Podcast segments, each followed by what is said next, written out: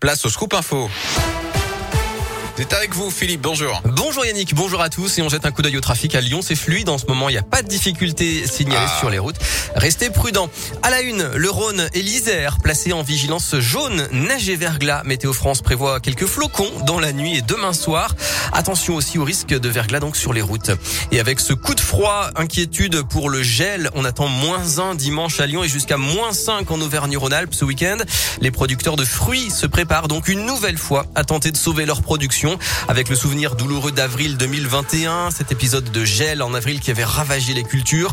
Nadine Jacquet gère le verger de Nadine à Quincieux. Elle a perdu la majorité de sa production l'an dernier et elle craint encore de tout perdre. On dort plus trop là. Ça fait deux trois jours que je, je suis très inquiète effectivement. Je redoute, je redoute énormément cette période-là parce que c'est une période compliquée. On revenait sur une année un petit peu normale entre guillemets. Tout est en fleurs parce que les hivers malheureusement sont de plus en plus doux quoi qu'il arrive. hein. Donc ça se met en floraison plus tôt que prévu. Toujours avec des gelées qui sont très fortes et qui arrivent du jour au lendemain. Ça, ça va faire beaucoup de mal sur sur le verger. Voilà, je suis un peu sur le qui vive.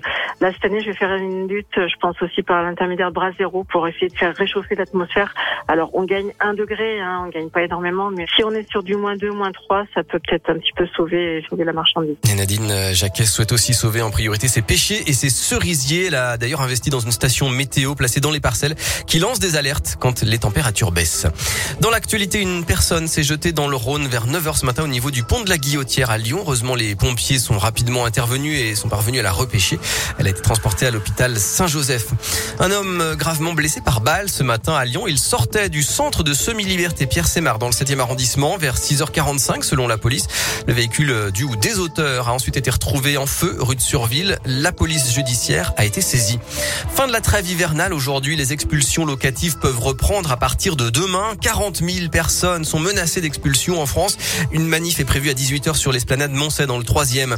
Mobilisation des professionnels de la petite enfance. Un appel à la grève a été lancé aujourd'hui pour les salaires, les effectifs et contre la baisse de la qualité de l'accueil des enfants. Un rassemblement a lieu en ce moment devant l'hôtel de ville de Vaux-en-Velin. Et puis l'état de catastrophe naturelle vient d'être reconnu à Jon dans le Rhône pour les mouvements de terrain de juillet à septembre 2020. Les sinistrés ont 10 jours pour contacter leur assurance.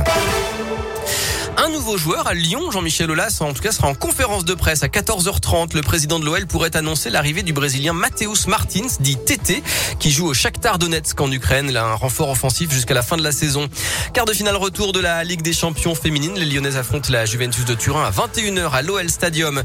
Les Lyonnaises Amandine Henry et Eugénie Le Sommer et la Parisienne Kera Amraoui, grandes absences de la liste de l'équipe de France pour les matchs d'avril appelés ce matin par Corinne Diacre à deux mois de l'Euro. Et puis du basket ce soir, l'Asvel se déplace au Maccabi Tel Aviv en Euroleague.